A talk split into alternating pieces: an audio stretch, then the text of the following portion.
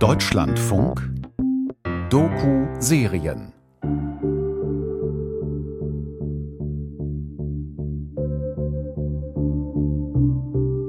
Good afternoon, ladies and gentlemen.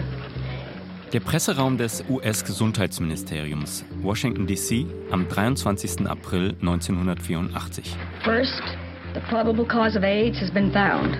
A variant of a known human cancer virus. Gesundheitsministerin Margaret Heckler hat eilig eine Pressekonferenz einberufen.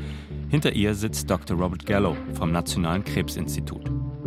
Bei der Erforschung der gefürchteten Krankheit AIDS ist jetzt offenbar ein entscheidender Durchbruch erzielt worden.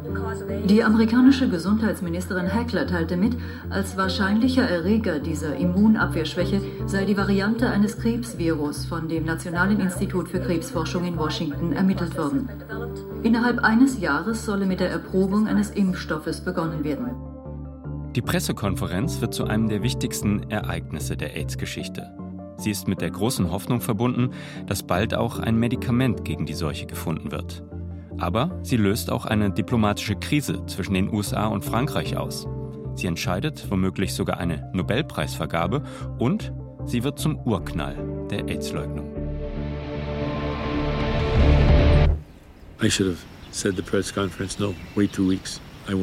Ich hätte Nein zu dieser Pressekonferenz sagen sollen. Wartet noch zwei Wochen. Ich werde nicht da sein. Aber ich wäre sofort gefeuert worden. Was ist schiefgegangen? Wie konnte eine Pressekonferenz, die eigentlich einen großen Erfolg verkündete, zum Nährboden der AIDS-Leugner werden? Wir sind Jonas Rehse und Christopher Weingart. Und das ist der Podcast Die AIDS-Leugner, der fatale Irrweg der Christine Majori. Folge 2 Die Verschwörung.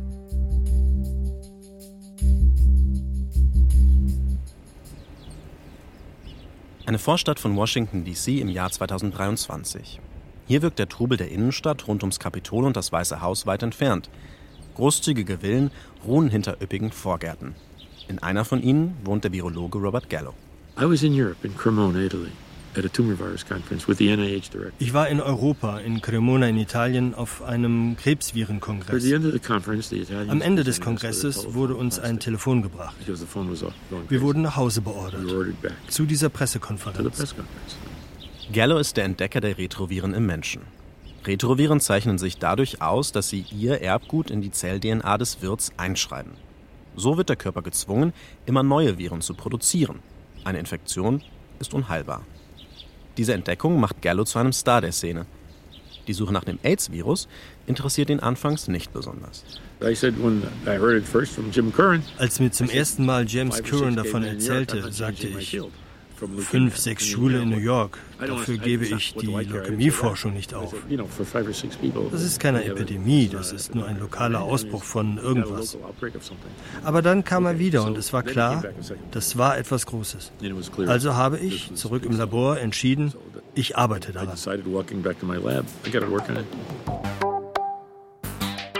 Geller wird schnell klar, dass es sich um ein Retrovirus handeln muss. Und er hat recht. Im Januar 1983 wird ein Retrovirus im Gewebe eines AIDS-Kranken nachgewiesen. Allerdings nicht von Robert Gallo. In einem französischen Forschungsteam arbeitet Dr. Françoise Paré-Sinoussi. Sie hat vorher in Gallos Labor geforscht. Und sie ist es, die das Retrovirus als erste nachweist. Am 10. Mai 1983 erscheint ihr Artikel dazu in der Fachzeitschrift Science. Der weltweite Beifall bleibt aber noch aus. Gallo erklärt das so. Sie hatten einen Patienten mit vergrößerten Lymphknoten. Sie behaupteten nicht, dass das Virus AIDS auslöst. Und sie konnten das Virus auch noch nicht kultivieren. Gallo arbeitet jetzt mit dem französischen Team zusammen. Ein knappes Jahr später können sie den Zusammenhang zwischen Virus und Krankheit beweisen. Gemeinsam wollen sie ihre Entdeckung mit einer Serie von Artikeln veröffentlichen. Doch kurz vorher bekommt die US-Gesundheitsministerin Heckler Wind davon. Sie beraumt sofort eine Pressekonferenz ein und setzt Gallo unter Druck. And she said, if you, I have the cause, knowledge of the cause of AIDS in a blood test, do you think I'm going to hold it, Dr. Gallo? Sie sagte, Dr. Gallo, ich habe Kenntnis von der Ursache von AIDS. Glauben Sie wirklich, dass ich das zurückhalten werde? Die gemeinsamen Paper mit den Franzosen sollen zwei Wochen später erscheinen. Gallo bittet Heckler, den Termin zu verschieben. Die wissenschaftlichen Gepflogenheiten sehen vor, dass man erst dann etwas verkündet, wenn man auch die Beweise vorlegt. Doch die Ministerin bleibt hart. Auf ihr lastet ein enormer politischer Druck. Ihre Scheidung ist 1984 ein Skandal für die erzkonservative Reagan-Regierung. Dazu kommt, sie will die Entdeckung für die USA reklamieren. Auf der Pressekonferenz verkünden Heckler und Gallo die Entdeckung des Virus und den Beweis, dass es AIDS auslöst. Gallo patentiert die ersten beiden HIV-Tests. Das französische Team wird nicht erwähnt.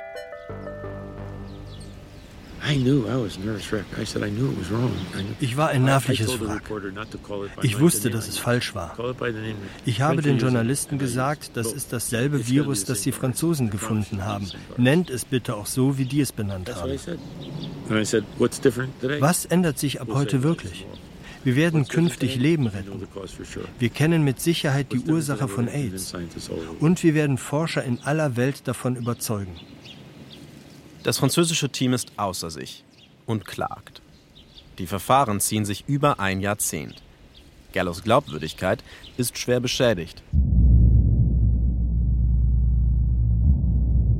Aber was hat das alles mit der AIDS-Leugnung zu tun? Christine Majoris schreibt über die Pressekonferenz. Gallo verkündete seinen Fund, ohne irgendwelche Studien veröffentlicht zu haben, die seine Idee beweisen.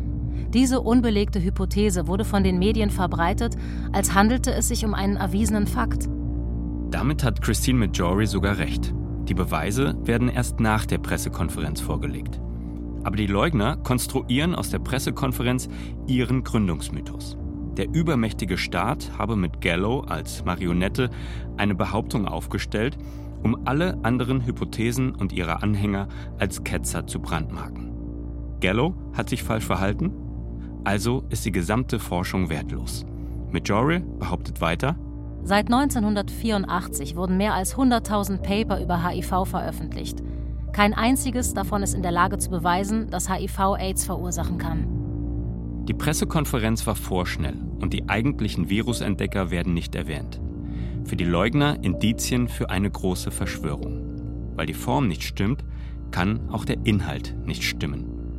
Die Leugner teilen die Welt in zwei Lager auf. Auf der einen Seite sind die Schergen der Regierung und auf der anderen sie selbst, also die, die für die Wahrheit kämpfen. So einfach machen sich die AIDS-Leugner die Welt. Sie dämonisieren ihr Gegenüber und das hat Folgen. Sie machen dich zur Zielscheibe, als ein nettes, dickes Opfer. Du hast es nur für Geld gemacht. Man kriegt alles ab, weil sie ihre gefühlte Wahrheit für echt halten. In manchen Fällen ist das traurig. Tommy Morrison war ein Schwergewichtsweltmeister. Er drohte mir den Kopf abzuschlagen.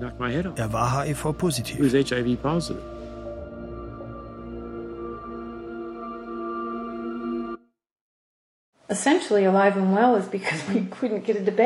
Im Grunde gibt es Alive and Well, weil wir keine Debatte bekommen haben. 1995 gründet Christine Majori gemeinsam mit einigen Mitstreitern Alive and Well AIDS Alternatives, eine Gruppe von Skeptikern, die über die große AIDS-Lüge aufklären will. Neben der Idee von der korrumpierten Forschung ist das Debattenargument das zweite große Narrativ der AIDS-Leugner. Es begann 1995, als einige andere Leute, die ich in den Supportgruppen getroffen habe, auch Fragen hatten. Also. Das Debattenargument funktioniert so. Da die Leugner die Forschungsergebnisse zu HIV und AIDS ablehnen, ist für sie gar nicht erwiesen, dass ein Virus die Krankheit auslöst.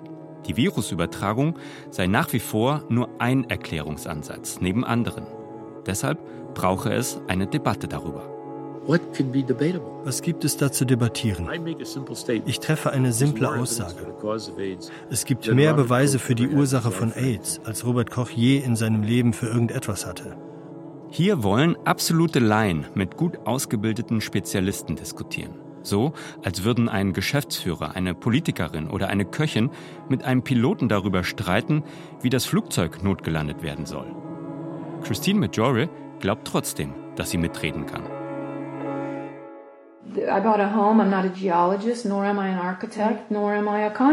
Ich bin keine Geologin und auch keine Architektin oder Bauunternehmerin.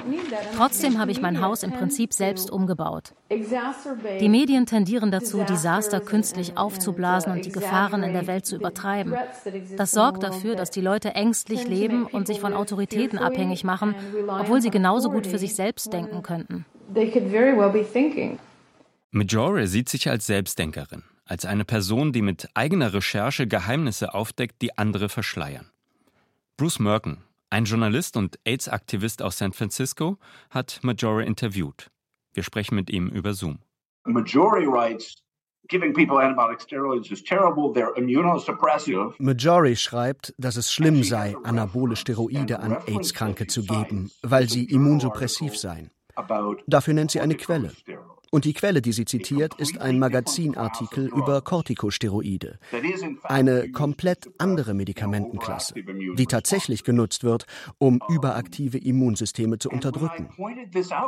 Und als ich ihr diesen Fehler gezeigt habe, war ihre Antwort, ach, das ist doch nur ein Wort. Warum regen Sie sich so sehr darüber auf? Das ist, als würde man sagen, der Unterschied zwischen New York und Neuseeland sei nur ein Wort.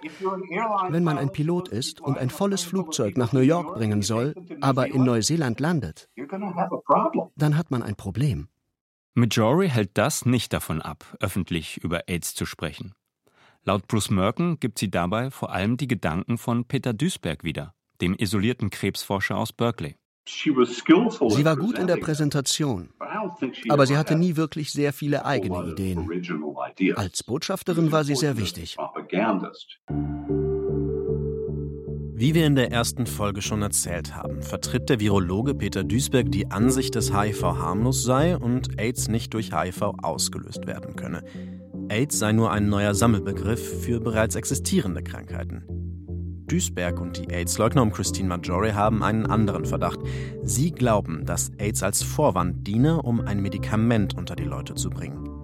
Dieses Medikament sei aufgrund seiner hohen angeblichen Toxizität der eigentliche Auslöser der Beschwerden. Und dieses Medikament heißt AZT. AZT, so lautet die Kurzformel für das Medikament, das für Tausende von AIDS-Patienten über Nacht neue Überlebenshoffnung bringt.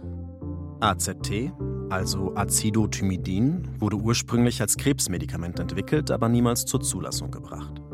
Mitte der 1980er Jahre stellt man fest, dass AZT die Viruslast in AIDS-Patienten deutlich reduziert. Deshalb kommt es schon 1986 zum Einsatz. Seit Februar dieses Jahres war AZT in zwölf verschiedenen Krankenhäusern in den USA an knapp 300 Patienten getestet worden.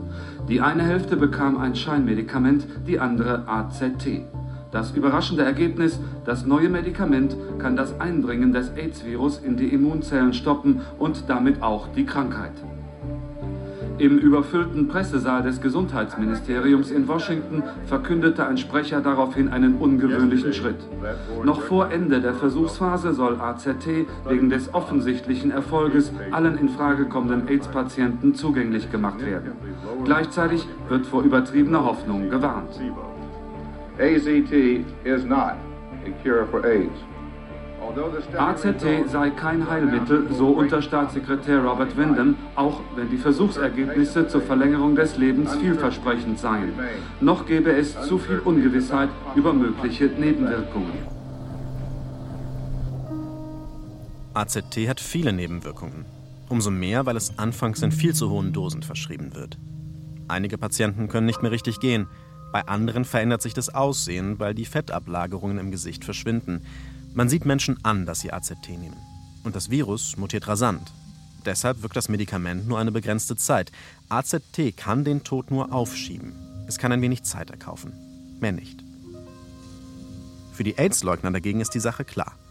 HIV-Positive, die AZT nehmen, werden krank und sterben. Und kaum ein seriöser Wissenschaftler will mit ihnen debattieren nicht über die alternativen Ursachen von AIDS und auch nicht über die Wirksamkeit von AZT. Klar, das macht einen wütend. Und nicht alle bleiben so friedlich wie Christine Maggiore. Als es dann zu einem medizinischen Durchbruch kommt, droht die Situation zu eskalieren. A significant proportion of the benefit of chemotherapy is attributable to the shift on the prognosis curve Ein Diskussionspanel auf der Welt-AIDS-Konferenz in Vancouver 1996. Forscher haben eine spektakuläre Entdeckung mitgebracht, den AIDS-Cocktail. Eine Kombination aus verschiedenen Medikamenten, darunter auch AZT. Der AIDS-Cocktail kann die HIV-Infektion zwar noch nicht heilen, aber zumindest dauerhaft in Schach halten. Zum ersten Mal gibt es eine wirksame Therapie gegen AIDS. We've also learned from these old data that were published two months ago uh, by Perelson and Ho that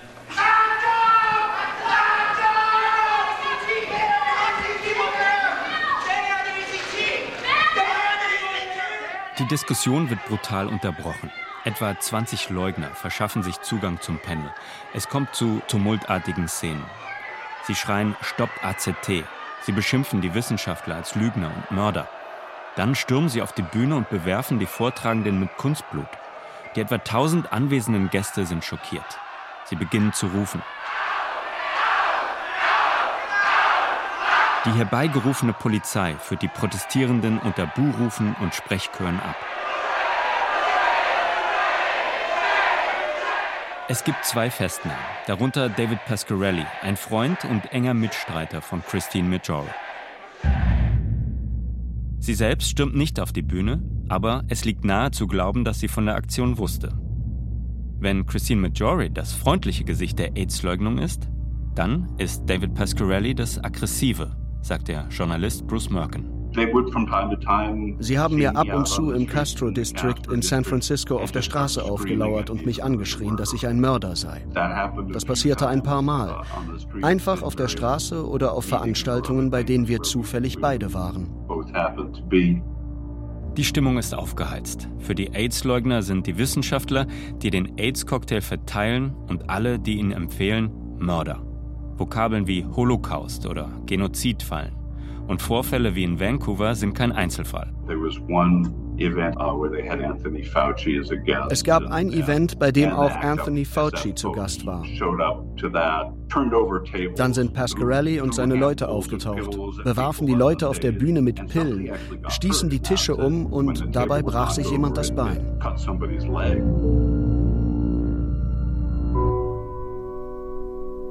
Für Greg Gonsalves, den HIV-positiven Aktivisten aus New York, kommt die Entdeckung des AIDS-Cocktails gerade noch rechtzeitig.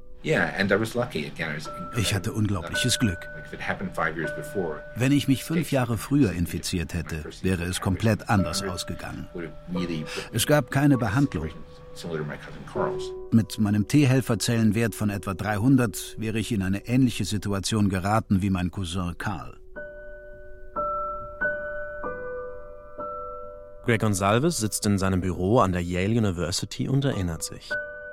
1995 erhält er seine Diagnose, als er seinen AIDS-kranken Cousin Carl pflegt. Carl stirbt kurze Zeit später. Doch für Greg gibt es wieder Hoffnung. Der AIDS-Cocktail rettet ihm das Leben, denn er gehört zu den ersten Versuchsteilnehmern. Wenige Tage nach meiner Diagnose habe ich David Ho angerufen. Er war zwar nicht mein Arzt, aber ich habe ihn um Rat gefragt. Er meinte, dass er ein paar Studien mache, über die ich mal nachdenken sollte. Und ich sagte, ich weiß kaum etwas über diese neuen Medikamente. Ich habe eine Sekunde darüber nachgedacht und mich dann eingeschrieben. Greg Gonsalves nimmt die Medikamente noch heute. Dr. David Ho ist einer der Forscher aus New York, die den AIDS-Cocktail entdeckt haben.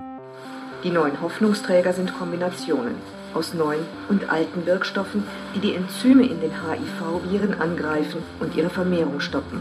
Ob dauerhaft, muss noch erforscht werden. Der AIDS-Cocktail, genauer die kombinierte antiretrovirale Therapie, verhindert die Ausbreitung des HIV-Virus im Körper. Und das derart erfolgreich, dass selbst Menschen, die kurz vor dem Tod stehen, noch gerettet werden können. Da es wirkt, als wären diese Patienten von den Toten auferstanden, nennt man dieses Phänomen den Lazarus-Effekt. Außerdem senkt der AIDS-Cocktail die Viruslast so sehr, dass HIV-Positive praktisch nicht mehr ansteckend sind.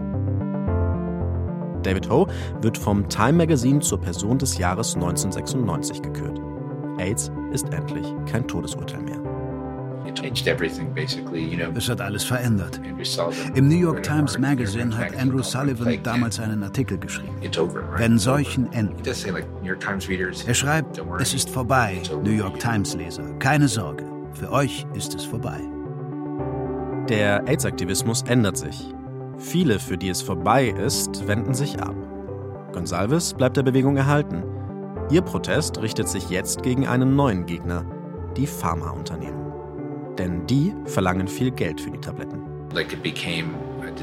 Es wurde eine Krankheit der Armut und Ungleichheit in den Vereinigten Staaten. Es war vorbei für Andrew Sullivan, aber für viele Mittellose war es nicht vorbei. Damit haben Leugner und Aktivisten jetzt auf einmal sogar den gleichen Gegenspieler. Nur ihre Ziele sind fundamental verschieden.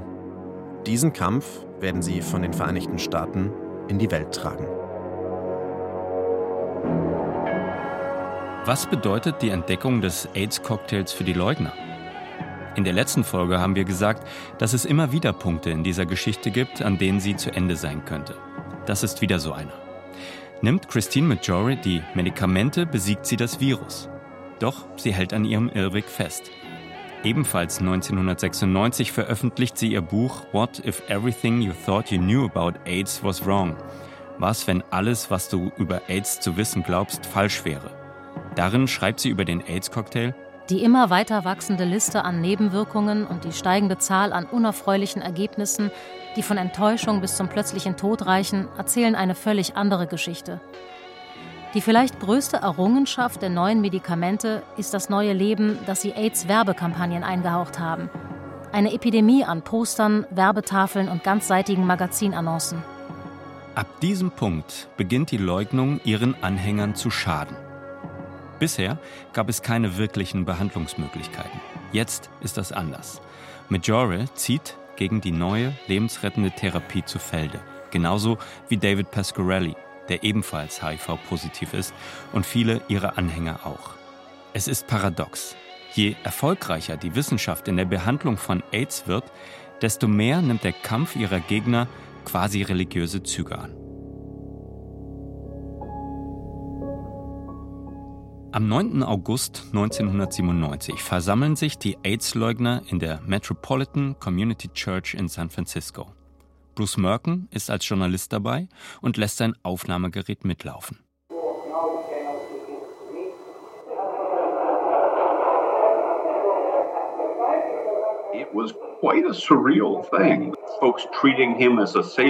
Es war eine komplett surreale Situation.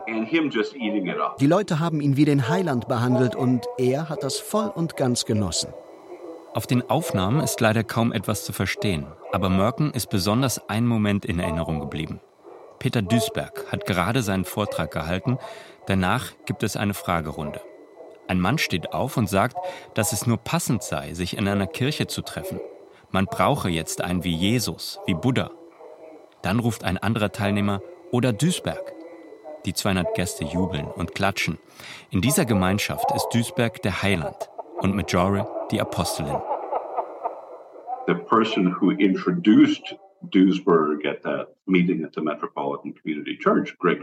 der Mann, der Duisberg bei dem Treffen in der Metropolitan Church vorgestellt hat, hieß Greg Schilling. Er wurde ernsthaft krank und hat schließlich den AIDS-Cocktail ausprobiert. Dann hat er gemerkt, dass er betrogen worden und in so etwas wie eine Sekte geraten war.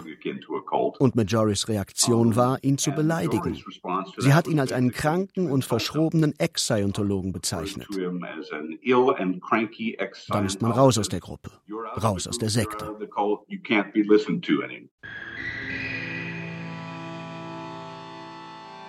Christine Majore hat ihren Job mittlerweile aufgegeben und lebt von ihrem Ersparten aus dem Modebusiness. Davon abgesehen führt sie ein normales Privatleben. 1996 lernt sie den Regisseur Robin Scoville kennen. Er ist 13 Jahre jünger als Majore. An ihrer Infektion scheint sich Scoville nicht zu stören. I wouldn't ich würde nie jemandem sagen, dass ich HIV habe. Aber ich würde sagen, dass ich HIV positiv getestet wurde. Und das würde ich jedem sagen, mit dem ich intim werde. Nur wenige Monate später wird Christine Majore zum ersten Mal schwanger. Sie ist mittlerweile 41 Jahre alt. Es gibt zu dieser Zeit eine Debatte, ob HIV-positive Mütter ihre Kinder abtreiben sollen. Auch Marjorie und Scoville denken darüber nach. Nicht zuletzt, weil sie sich noch kaum kennen. Sie entscheiden sich schließlich für die Abtreibung. Ich saß schon auf dem Stuhl. Die Ärztin sagte, oh, Sie sind aber mal so richtig schwanger. Und dann, ich kann es nicht machen. Ich war schon im zweiten Drittel. Robin sagte, ich kann das nicht machen. Und nachdem ich darüber geschlafen hatte, hat er seine Mutter angerufen und ihr gesagt, wir kriegen ein Baby. Christine Majore nimmt doch jetzt keine AIDS-Medikamente. Der AIDS-Cocktail kann eine HIV-Übertragung von der Mutter zum Kind meistens verhindern.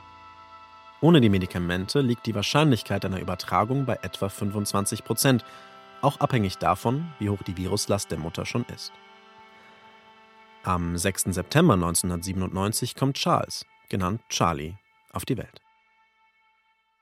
Christine Majore hat das Recht, auf Medikamente zu verzichten. Problematisch wird ihre Entscheidung dann, wenn sie andere in Gefahr bringt, so wie ihren Sohn. Sie bleibt trotzdem unbeirrt. Für sie hat das funktioniert. Sie hatte ein echtes Ziel. Sie versuchte Leute zu retten, ihnen zu helfen. Seth Kellichman, Psychologieprofessor an der University of Connecticut, sagt, die AIDS-Leugnung ist zu Majoris Lebensaufgabe geworden. Sie tourt durchs Land, hält Vorträge und Lesungen und versucht immer mehr Leute zu überzeugen. Und sie ist erfolgreich. Neben den Foo Fighters glauben ihr noch weitere Prominente. Der große Durchbruch für sie und die AIDS-Leugner steht unmittelbar bevor. Ihre Leugnung wird international. Sie dringen bis in höchste politische Kreise vor und verändern die AIDS-Politik eines 40 Millionen Einwohnerlandes maßgeblich. Darüber sprechen wir in der nächsten Folge von Die AIDS-Leugner, der fatale Irrweg der Christine Majori. Wir sind Christopher Weingart und Jonas Rehse. Gesprochen haben außerdem Tom Jakobs, Judith Jakob, Jochen Langner, Guido Renner und Sebastian Schlemmer. Mit Ausschnitten aus einem Interview von Marissa Charles mit Christine Majore. Ton und Technik Michael Morawitz und Oliver Dannert. Regie Matthias Kapohl Redaktion Christiane Habermals und Wolfgang Schiller. Eine Produktion des Deutschlandfunks 2023.